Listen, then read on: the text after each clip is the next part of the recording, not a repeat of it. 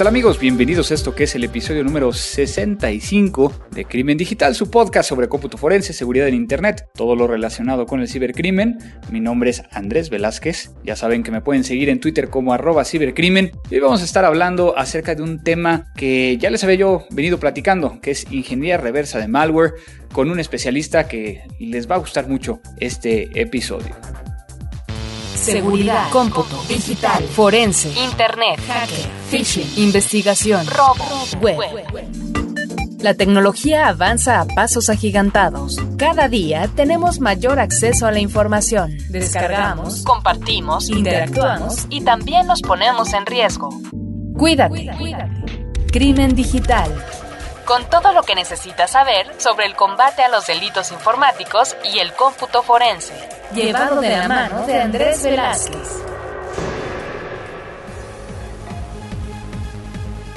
Pues estamos de regreso después de un tiempo que de hecho nos aplazamos porque ahorita supuestamente este episodio debería salir en, en junio, pero por ciertas razones no pudo haber salido y entonces estamos haciendo la primera semana de eh, julio y que espero que a todos ustedes les guste mucho este tema porque de hecho lo estuve platicando desde hace dos episodios que estábamos haciendo la traducción, estamos haciendo todo lo que, lo que se necesita para, poder llegar a, producirlo. Pues muchas gracias a Abel que nos está ayudando en, todo ello. Y precisamente por aquí en, las diferentes redes hay muchos que ya estaban esperando este, este episodio. Principalmente por aquí tengo a, a Lalo Cabrera que ya decía, ya espero el de Reverse Engineering. Y pues ya, ya llegó pues muchas gracias a todos los que nos están siguiendo por nuestras diferentes vías de comunicación. Saben que nos pueden localizar vía Twitter, arroba crimen digital, vía mail, contacto arroba crimendigital.com, vía Facebook en Crimen Digital y también vía iTunes, donde pueden llegar a suscribirse para descargar automáticamente estos episodios y que también pueden llegar a colocar algún comentario dentro de dicha página. Pues muchas gracias a todas las interacciones que tenemos vía Facebook, que tenemos gente desde Chiapas, Ensenada, Aguascalientes, un, un amigo peruano desde, desde Rusia, que eh, su Facebook aparece como Christopher Foto Carreyu, que manda saludos y que suerte a México en el Mundial. Ya demasiado tarde, no voy a entrar en esos eh, detalles de esa situación, solamente que no era penal, como todos los mexicanos estamos diciendo. Pero bueno, también eh, gente de Tijuana, del Estado de México, de Chile, y bueno, muchos que también vía Twitter nos eh, estuvieron mandando mensajes, ya sea comentarios o, saludos.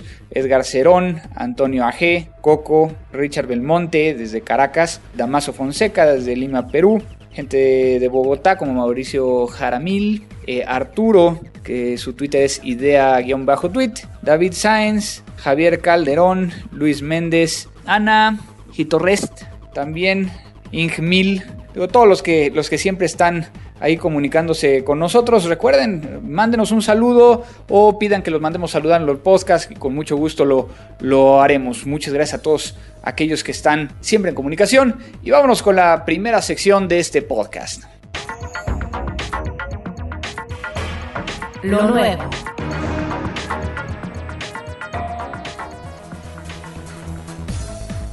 ¿Qué tenemos en lo nuevo? Pues tenemos varias cosas. Una de ellas bastante interesante. De hecho, lo estuve tuiteando en mi, en mi cuenta. Las aplicaciones de Google Play tienen miles de llaves secretas. Se generó un, paper, un, documento, una investigación, donde fue presentado en la conferencia ACM Sigmetrics por parte de Jason Nieg, un profesor de ciencias computacionales, eh, y de hecho es un, profesor conocido, así como un candidato a un doctorado, eh, Nicolás eh, Bienot, reportaron que han descubierto un problema de seguridad muy grave en, el Google Play, la, como ustedes saben, la tienda oficial de Android y que ellos encontraron particularmente que Google Play tiene más de un millón de aplicaciones y más de 50 billones de descargas pero nadie está revisando realmente lo que están subiendo a, Google Play. cualquier persona puede llegar a tener una cuenta de 25 dólares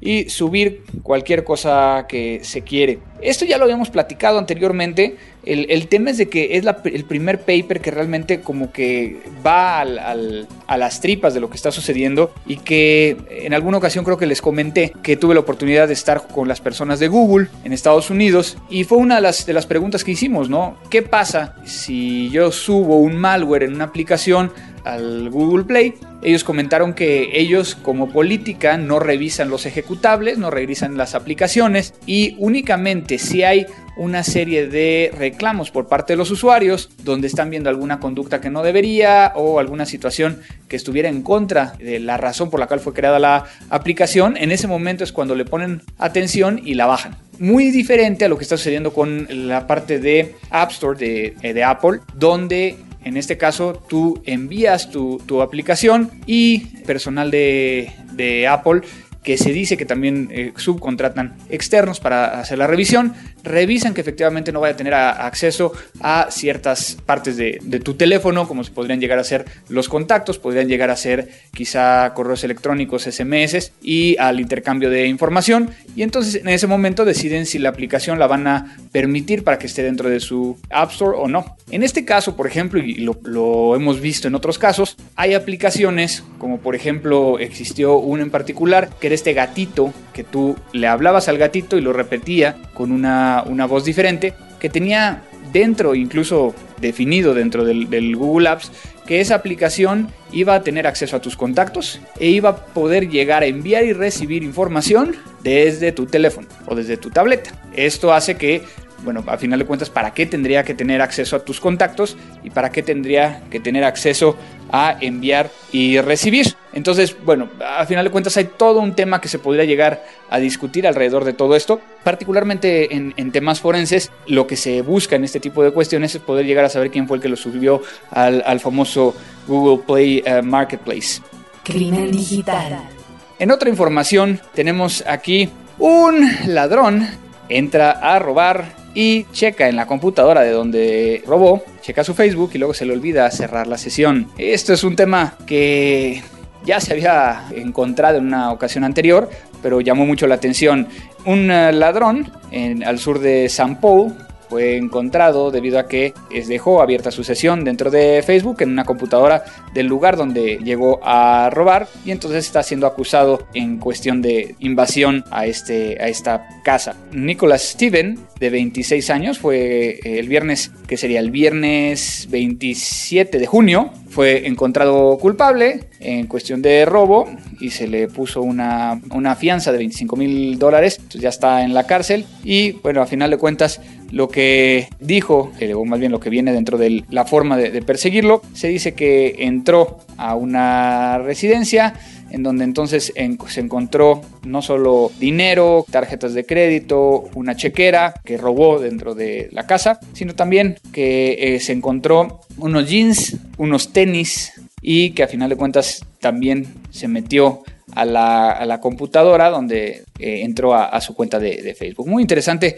esto y, digo, no tiene nada que ver con algo forense, pero a final de cuentas también se hubiera eh, logueado y hubiera salido de la, de la conversación, se hubiera deslogueado y alguien hubiera pensado, bueno, a lo mejor se metió a su Facebook, se hubiera encontrado los remanentes dentro de la computadora que utilizó y entonces sería un tema interesante para ver cómo eso podría llegar a ser presentado como, como prueba. Crimen digital. Ahora les tenemos una entrevista para que ustedes sepan qué es la ingeniería reversa de malware. La entrevista.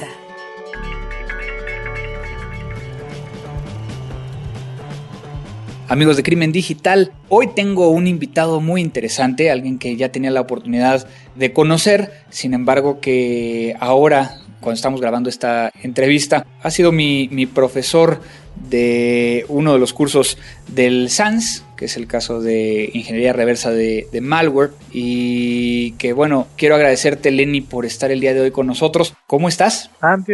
Muy bien, gracias por invitarme. Me da mucho gusto poder hablar contigo y con tu audiencia. Aquí en Crimen Digital, cada quien se presenta. Entonces, ¿qué nos puedes llegar a comentar, a compartir acerca de quién eres? ¿Quién es Lenny y qué es lo que hace? Who am I? What a, what a deep philosophical question. Well, that's that's an interesting one to ask. I think I'm going to limit my answer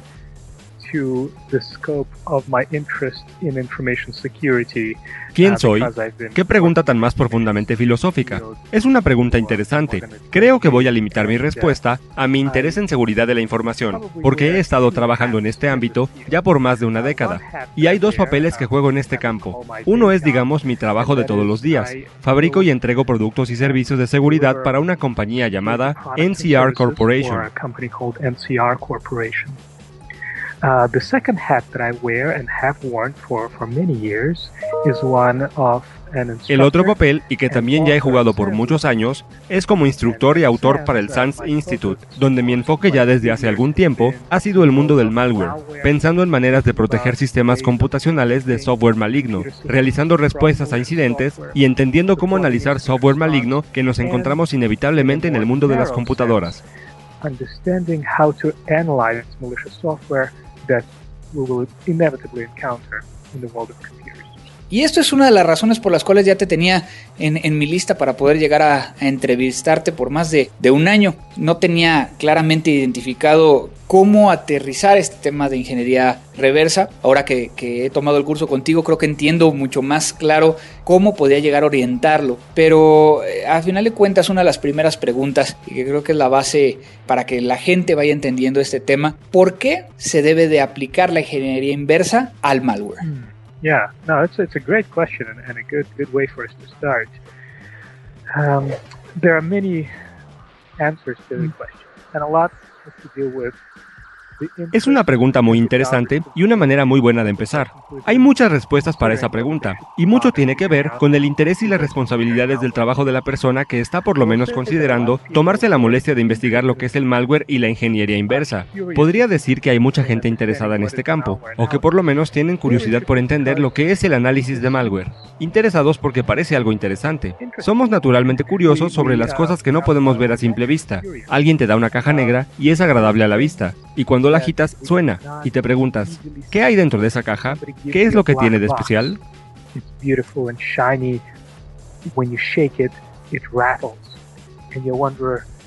what's inside of that box. Somos ingenieros y necesitamos saber cómo funcionan las cosas, ¿no? That's right, and, and I think a lot of people who are drawn to the space of computers and digital forensics are naturally curious in understanding how things work.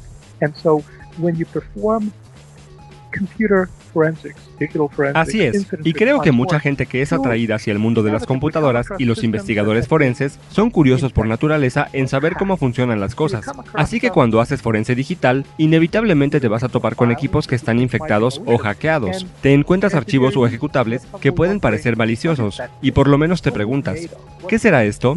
¿De qué está hecho? ¿Qué amenaza representa? ¿Cómo llegó aquí? ¿Cómo puede esparcirse? ¿Qué peligro representa para mí?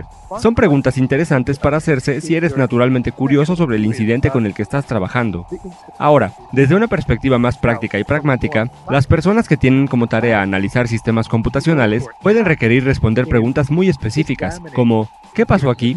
¿Es algo importante? ¿Cómo consiguieron entrar? ¿Cómo puedo defenderme en un futuro de otros ataques de este tipo?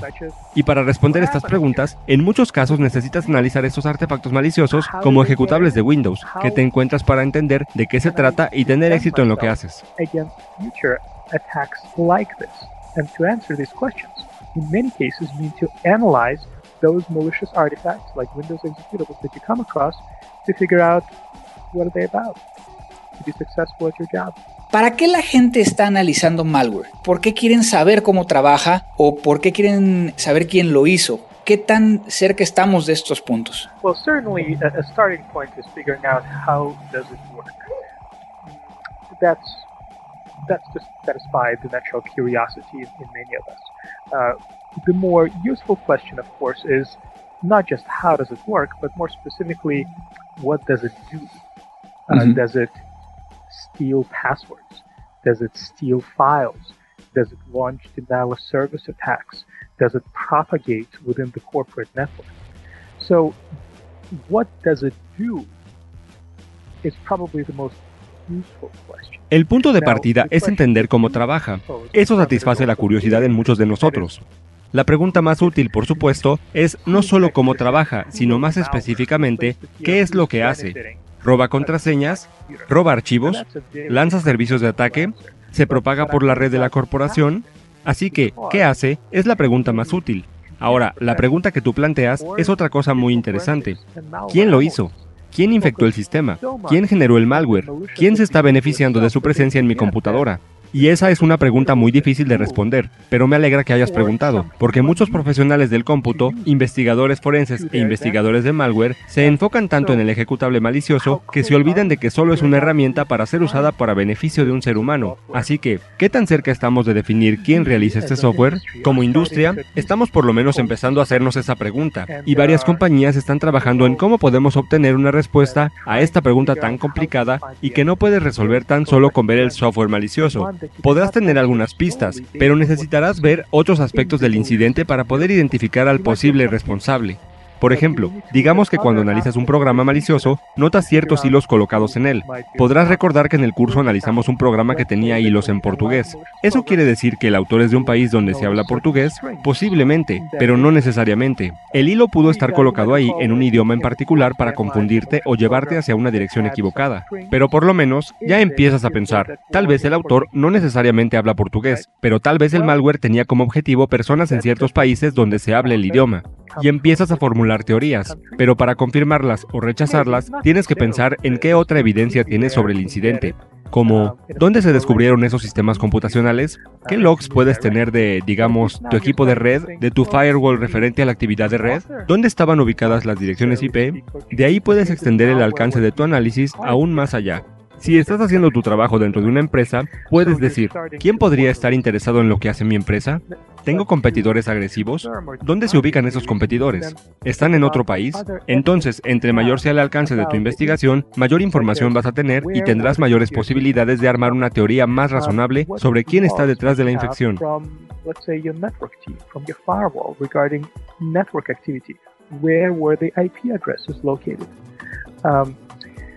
Then you might even expo- expand the scope of your analysis even further. If you're doing your work in the context of, a, of an enterprise, you might say, who might be interested in what my company is doing? Do I have very aggressive competitors? Where are those competitors located? Are we, for example, bidding for business uh, and our biggest competitor is located in another country? So the larger the scope of your investigation, the more information you will have, and the more likely you might be able to formulate a reasonable theory regarding who is behind the infection. Esto es increíble. Una vez estaba dentro del curso revisando algunos ejemplos y una, una de las cosas que probablemente la gente no entiende es cómo empezar a decidir qué hacer en este análisis. ¿Podrías explicarnos un poquito sobre estas dos metodologías para hacerlo, principalmente sobre el análisis de código y, y el análisis de comportamiento? Sure, yeah, yeah, that, that's a good way to, to start making sense of what does it take to analyze malicious software. And uh, in the in the course, we talk about an approach that many people feel comfortable starting with. Sí, claro. Es una buena forma de empezar a entender qué tanto toma analizar software malicioso. En el curso hablamos sobre un acercamiento con el cual mucha gente se siente cómoda de empezar y que se llama análisis de comportamiento. Y se llama así porque implica el entendimiento de cómo se comporta el programa malicioso. Y es muy natural para mucha gente aprender del software malicioso simplemente viendo qué hace cuando se corre en un sistema. Para realizar un análisis de comportamiento es necesario tener un laboratorio, que puede sonar como una palabra muy compleja, pero en muchos casos se puede tratar solo de un equipo de cómputo, el cual no tenga problemas con ser infectado con el programa malicioso. Esto implica que este equipo debe estar por separado, aislado, porque no queremos malware infectando sistemas conectados. Pero si tienes un equipo de cómputo, tal vez la caja en sí o una máquina virtual, tienes una máquina que puedes infectar. Puedes instalar herramientas en ese equipo que te permitan saber qué está pasando en ese sistema. Te puedes estar preguntando sobre cualquier actividad relacionada con cómo accesa al sistema de archivos o cómo estos programas accesan al registro o a la red. Una vez que tienes estas herramientas corriendo, puedes infectar tu sistema de laboratorio con el software malicioso y ver lo que hace y aprender tan solo de ello. Tu sniffer de red te puede mostrar que se está tratando de comunicar con un sistema particular en el puerto 80, que normalmente se usa para tráfico web. A partir de eso, puedes empezar a formular teorías sobre lo que está tratando de hacer el malware. Tal vez busque enviar un mensaje al atacante con información sobre el equipo infectado. Digamos que te das cuenta de que este software malicioso crea ciertas entradas de registro que le permiten correr de forma automática cada vez que el usuario reinicie el equipo. Tendrías información sobre el equipo infectado que te permite expandir potencialmente la búsqueda a otros equipos de la organización para determinar si han sido infectados o no, porque ahora ya sabes qué buscar, cuáles son los signos de infección al revisar el registro o el sistema de archivos. Es una buena forma de empezar para entender cómo se comporta el programa. Correcto, es una manera muy básica pero efectiva de obtener información sin tener que entrar a la parte más compleja del análisis de malware, ¿no es así? Yeah, I agree that this next phase that you alluded to and that is uh, sometimes called Sí, estoy de acuerdo. Esta siguiente fase a la que haces referencia y que en muchos casos es llamada análisis de código o revertir código, es algo que mucha gente encuentra complicado. De hecho, a mucha gente le asusta mirar el código, no sienten la suficiente confianza y como les da miedo, no quieren iniciar ningún trabajo de análisis de malware. Así que gran parte del trabajo que he hecho a lo largo de estos 10 años educando a la gente en el análisis de malware ha tenido que ver con motivarlos a superar ese miedo y en aprender por lo menos algunas técnicas básicas para empezar, pero claro que para profundizar más en el espécimen que se quiere analizar, es muy útil saber ensamblado y entender por lo menos conceptos básicos de programación, porque hay mucho que puedes aprender del programa malicioso con tan solo dejarlo correr y ver qué pasa. Habrá partes del código que puede que no corran cuando estás analizando el programa. Tal vez haya parte de la lógica del programa que solo esté activa el primero de abril, o solo en martes, o que corra solo si está en un sistema que se encuentre ubicado en un determinado país. Mi punto es que va a haber cierta funcionalidad que vas a querer entender y no vas a poder observar. Tuvimos oportunidad en este curso de ver muchos de estos elementos que te pueden llevar a lo que nos estás explicando. Aquellas personas que realizan el malware o que, codifican el malware están implementando también maneras de, saber si el malware se está ejecutando desde una máquina virtual o si se está tratando de hacerle un debug, de, depurarlo, de, analizarlo. Formas que, que a final de cuentas afectan el trabajo del investigador, ¿no? De gastar nuestro tiempo, de llevarnos en una dirección errónea. Exacto. ¿Qué tan común es esto hoy en día? En el malware eh, que busca extraer información o, que busca hacer una conexión inversa a un servidor. Uh, well, well, certainly malware authors are thinking about ways to make it harder for us to analyze their creations. Uh, make it harder means increase our cost in terms of time. Um, and, and this can take the form of many techniques. For example, one of the techniques Ciertamente los creadores de malware buscan formas de hacer las cosas más difíciles para nosotros al analizar sus creaciones. Me refiero a incrementar costos en términos de tiempo, lo cual genera varias técnicas. Por ejemplo, una de las técnicas con la que empezamos en el curso fue viendo un ejemplo de un caso de un programa malicioso que tenía encriptado su archivo de configuración, y una manera de poder saber qué es lo que está haciendo es descifrarlo usando técnicas de análisis de código. Ese es un ejemplo del autor del malware tratando de hacer que nos tome más tiempo encontrar la función otro de los ejemplos que mencionaste son los programas maliciosos que de alguna manera detectan que están siendo analizados y tal vez se rehusan a correr. Por ejemplo, el programa puede detectar la presencia de herramientas en el sistema o que está siendo depurado y puede dejar de correr o mostrar funcionalidad falsa que no tiene nada que ver con el objetivo real. Y es ahí donde las cosas se pueden poner complicadas. Esas atribuciones en programas maliciosos son muy comunes y es por eso que se cubre en el curso. Ahora, tampoco quiero sonar alarmista y decir que todo programa malicioso que existe es difícil de romper o craquear. Muchos programas no están programados para jugar juegos mentales con el analista, y la razón es que entre más trampas tenga un malware, es más fácil para nosotros identificar que hay algo extraño acerca de ese ejecutable. Y la razón es que entre más trampas tenga un malware, es más fácil para nosotros identificar que hay algo extraño acerca de ese ejecutable. Y en muchos casos, los autores de malware quieren crear sus programas para que se vean como cualquier otro programa legítimo en tu computadora y que sea más difícil para nosotros identificarlo. For us to notice that there's something strange about this executable. And in many cases, malware authors want to create their programs so that they look just like any other legitimate program on your computer, so that it's harder for us to notice an anomaly. Es increíble que el curso se han tomado las cosas en este campo, es decir, es impresionante cómo nos está llevando todo esto. Tengo otra pregunta que anoté hace unos, unos días y que quería eh, hacerte y no sé cómo vaya a, resultar. ¿Qué es más fácil, cómputo forense o análisis forense de malware? Ah, uh, ¿Qué es más fácil? Cuando dices forense digital, ¿te refieres al proceso de análisis del sistema de archivos? ¿Reconstruir lo que pasó en el sistema comprometido? Al final, creo que ya lo comentaste, eso es algo que hemos querido llegar a posicionar dentro del área, ¿no? Forense digital no es encontrar la evidencia, es encontrar una conducta que un humano realizó a través de una computadora. En el caso del malware, prácticamente lo mismo, eh, el por qué están sucediendo las cosas. Y estamos hablando, por ejemplo, de un caso donde alguien se robó de una computadora en un análisis de host y alguien que robó información utilizando un análisis de malware. Hmm. Interesting. Now, I've never seen these two approaches as being somehow competitive or even comparable. And that's because I see digital, digital forensics as encompassing several Interesante. Nunca he visto esas dos ramas como competencia o incluso como algo que se pueda comparar. Y eso es porque veo el forense digital como un compuesto de diferentes tipos de investigaciones. Y el análisis de malware en mi mente es un subconjunto del trabajo que se tiene que hacer para realizar forense digital. Puedes tener a alguien que esté físicamente sentado frente a la computadora haciendo eso, o alguien que lo haga de forma remota. Sin embargo, hoy en día para un analista forense, no estoy seguro de la forma en que nosotros reconstruimos lo que pasó en el sistema. Es realmente diferente. Necesitamos asumir que las cosas malas pudieron pasar mientras la persona estaba sentada físicamente frente a la computadora, pero es muy probable que la persona pueda haber hecho algo remotamente también. O en lugar de haberlo hecho estando ahí físicamente, pudo haberlo hecho usando programas maliciosos que los antivirus pueden bloquear como malware o se pudo hacer usando herramientas legítimas de acceso remoto, empleadas para fines maliciosos. Es por eso que realmente nunca ha sido importante para mí evaluar esas dos ramas en el modo que implica tu pregunta.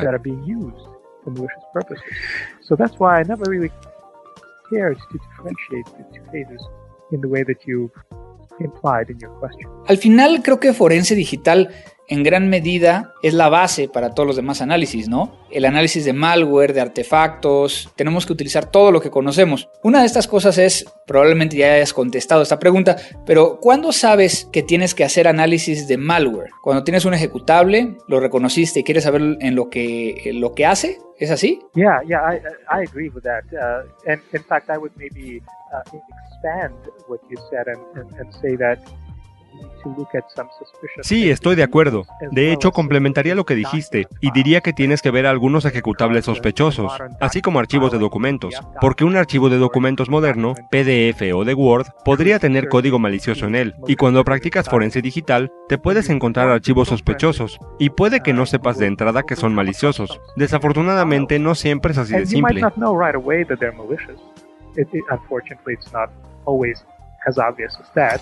Claro, no vas a encontrar un documento que se va a llamar malware.doc y, y, vas a analizarlo. That's right. Yeah, so, so you will come across some suspicious files and, and various disciplines of digital forensics talk about how to locate suspicious files. So you will end up with maybe two, maybe 10, I don't know, maybe even 20 files that you've taken from a host that you're analyzing and you're wondering, are they malware? And most of them probably aren't, but some of them might be. And so now you're faced with these files and you're wondering, well, how do I look at these 20 files and figure out which ones of them should I spend my time on? Because my time, as well as your time, any human's time is relatively expensive, so we need to be Correcto. Entonces te vas a topar con documentos sospechosos en varias disciplinas del forense digital, hablando de localizar archivos sospechosos. Así que vas a terminar con dos, tal vez 10 o no lo sé, tal vez hasta 20 archivos que tomas del host que estás analizando y que te hagan preguntarte si se trata de malware. Y puede que la mayoría no lo sea. Ahora te preguntas, ¿cómo veo estos 20 archivos y defino en cuáles debo invertir mi tiempo? Porque mi tiempo, el tuyo y el de cualquier ser humano, es relativamente costoso, así que debemos cuidar en qué dedicar un mayor esfuerzo. Una vez que tienes un grupo de archivos sospechosos, hay algunas cosas que probablemente hay que hacer antes de decidir emplear ingeniería inversa y revisar el ensamblado, porque es demasiado tiempo si hubiera que hacerlo con cada uno de los 20 archivos. Así que el análisis forense normalmente emplea un proceso de triaje. Coincidentemente acabo de describir el proceso en mi blog. Los interesados pueden revisar blog.seltzer.com, donde describo una pirámide de cuatro etapas del proceso, y que normalmente inicia con el uso de una herramienta automatizada. Hay varias herramientas gratis en línea, que van a procesar tu archivo sospechoso. Puedes subir el archivo a estas herramientas y de forma automática van a tratar de definir qué hace este archivo, qué tan probable es que sea malicioso. De esta manera puedes eliminar 10 archivos de tu lista de 20 al no ser de relevancia, porque por lo que puedes saber por las herramientas automatizadas son legítimos. El punto es que ocupas automatización de inicio para poderte enfocar en un número menor de archivos de los que llamaron tu atención. Después, como parte del proceso, puedes decir, ok, elimine algunos archivos, ahora démosle un vistazo a los que quedaron. Tal vez vea ciertas propiedades estáticas básicas en estos archivos a continuación. Esto puede ser mirar los hilos insertados en los archivos, mirar algunos otros artefactos que se pueden extraer del archivo sin tratar de correrlo, y tal vez notes algo sospechoso en base a estas propiedades. El punto es que esta siguiente fase va a eliminar tal vez algunos archivos de tu consideración y direccionar tu interés en pocos archivos al decir, este archivo en particular parece estar encriptado, tiene hilos sospechosos, quiero saber más de este, aquí es donde voy a dedicar más mi tiempo el día de hoy, etc. Y después empiezas con las fases de las que hablábamos hace un momento, que tal vez sea llevar este ejecutable al laboratorio, hacerle análisis de comportamiento y tal vez incluso eventualmente mirar en el código.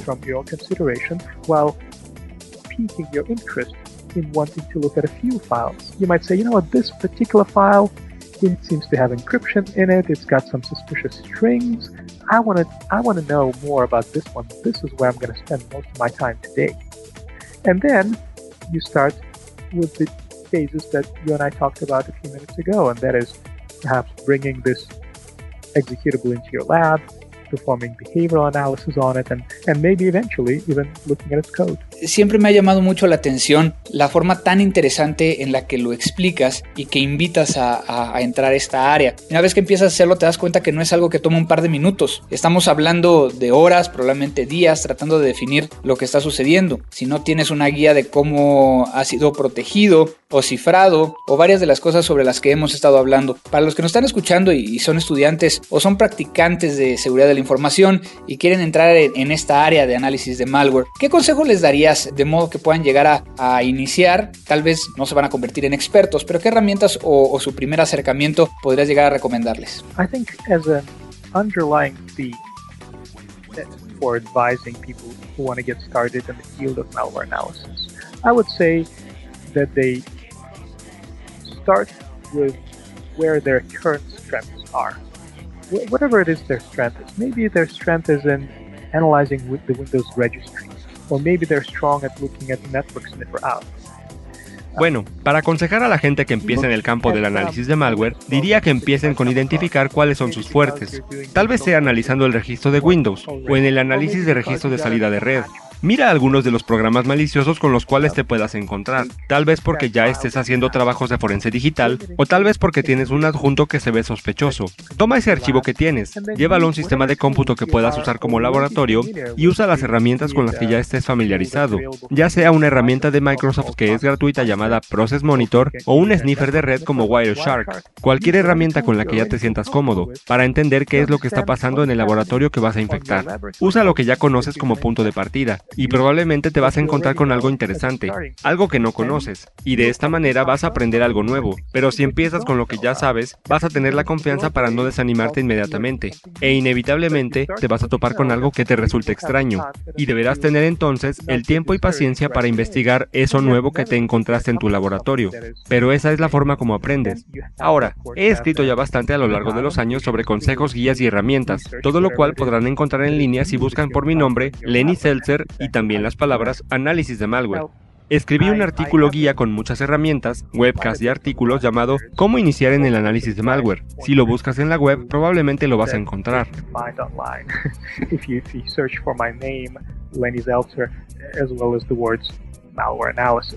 I did write a, an article with pointers to several tools webcasts and the article is called How to Get Started with Malware Analysis. So if you search for it on the web, you're going to probably find it. Excelente. Bueno, Lenny, sabes que el tiempo es un problema en este tipo de podcast. ¿Algo más que quieras decir o compartir con nuestra audiencia? Well, uh, perhaps a, a, a, good way to end from my perspective is, is to uh, wrap up this, this idea that malware analysis is very useful and increasingly important Bueno, desde mi perspectiva, creo que una buena forma de terminar es recalcar la gran funcionalidad del análisis de malware y su importancia para la gente que realiza forense digital y en general seguridad de la información. Invitaría a la gente que no se deje intimidar por la noción del código de ingeniería inversa, porque hay otras formas de empezar que no son tan difíciles. Hay muchas herramientas, muchos recursos en la web que puedes encontrar, sin importar cuál sea tu presupuesto, así que invito a la gente a que por lo menos lo intente. Claro, con cuidado de no infectar sus propios equipos, si esa no es la intención.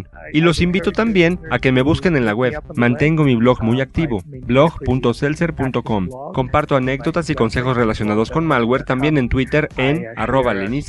Y por supuesto, para aquellos que quieran profundizar en este campo, tal vez los vea en los cursos de ingeniería inversa que imparto en el SANS. And of course, uh, those who uh, think that they, might want to really dig deeper into this field, I perhaps will see them at one of the reverse engineering malware courses that I teach at SANS. Excelente. De hecho, no estoy aterrorizado después de asistir al curso. Lo que me da terror es hacer el examen para la certificación, eh, porque al final de cuentas tenemos que regresar a los libros, practicar mucho y al final creo que el campo de análisis de, malware es algo donde hay que practicar y practicar y esto te va a poner en una posición en la que una vez que empiezas el análisis de código o el análisis de comportamiento puedes identificar lo que sucede en un tiempo muy breve, ¿no es así?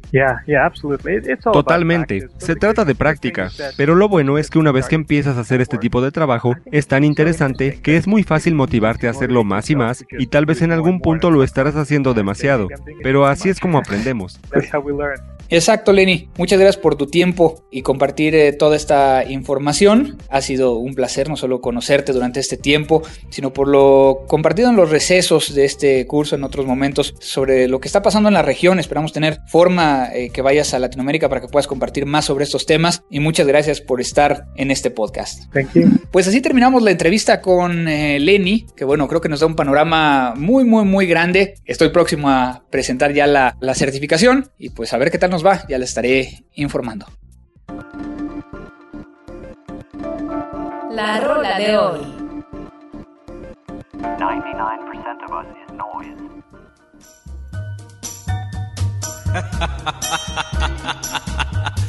Vamos voltar a pilantrar. Wilson Simonal, un uh, cantante brasileño nacido en Río de Janeiro, que falleció en el año 2000, nos presenta esta canción muy interesante que se llama Nem Bem Que No Tem. Nem vem de garfo que hoje é dia de sopa. Esquento ferro, passa minha roupa. Eu nesse embalo vou botar pra quebrar. Sacundim, sacundá, sacundim, gundim, gundá. Nem vem que não tem. Nem vem de escada que o incêndio é no porão. Tira o tamanho, sinteco no chão. Eu nesse embalo vou botar pra quebrar.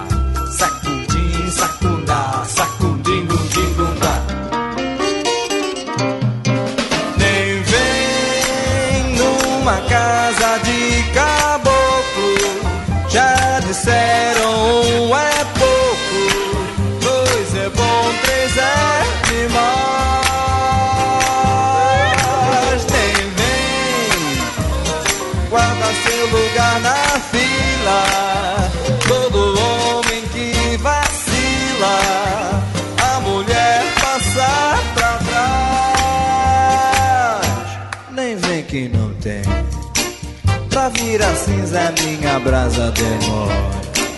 Me show meu papo, nós já vamos embora. É, eu nesse embalo vou botar pra quebrar.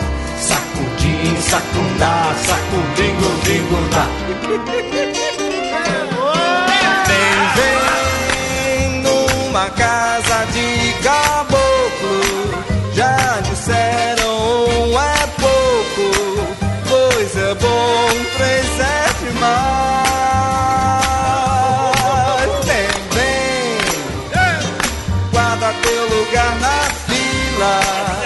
Todo homem que vacila, a mulher passa pra trás.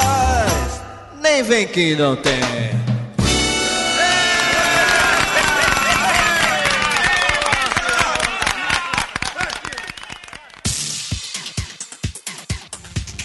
Programas y sitios web.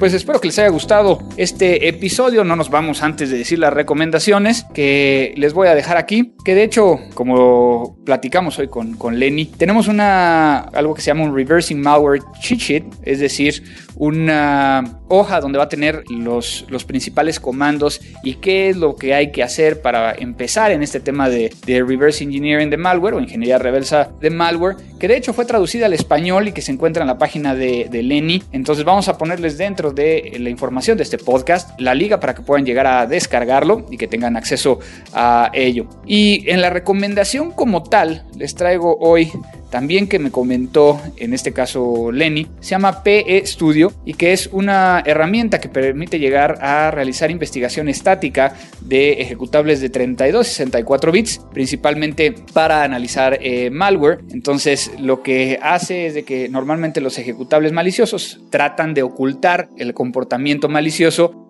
para que no se pueda llegar a detectar. Entonces, normalmente va a presentar ciertas anomalías, ciertos patrones sospechosos y entonces P-Studio es una aplicación que nos permite llegar a detectar estas anomalías, poder llegar a generar ciertos indicadores para que nos den un score, un, número que nos permita llegar a saber si eh, el ejecutable que está siendo analizado es de confianza o no. Es prácticamente lo que hace es tratar de buscar ciertos patrones, ciertas conductas programadas dentro del ejecutable y si encuentra muchas que podrían llegar a ser elementos que sean raros, pues nos va a dar un score o un marcador que existe la posibilidad de que esto sea malware. Entonces, digo, para aquellos que pueden, quieren ya llegar a empezar a hacer este tema de ingeniería reversa. Digo, no, esto no es parte de ingeniería reversa, simplemente es para poder llegar a saber si algo puede llegar a ser malware o no. Y obviamente eh, cabe mencionar que si ustedes creen que es malware, pues no le vayan a dar doble clic porque podrían llegar a infectar su máquina. Entonces, cuestiones como estas nos permite llegar a analizarlo sin ejecutarlo. Estarían seguros de que no, no se va a ejecutar dentro de su máquina y saber si es o no. Descarga todos nuestros episodios en www.crimendigital.com o suscríbete vía iTunes. Pues les pido que nos sigan enviando sus comentarios a todas las formas de contacto, por ejemplo, www.crimendigital.com o también síguenos en Twitter en arroba crimen digital y no se olviden de este. O búscanos en facebook.com diagonal crimen digital. Muchas gracias a Abel Cobos en la edición de este podcast. Lo logramos, uno más. Y pues no me queda más que decirles, como siempre despedimos este podcast, esto fue Crimen Digital. La tecnología avanza más y más cada día. Pero ahora ya estás preparado. La mejor información sobre cómputo forense y seguridad informática solo aquí, en www.crimendigital.com. Te esperamos en nuestra siguiente emisión. Siguiente emisión.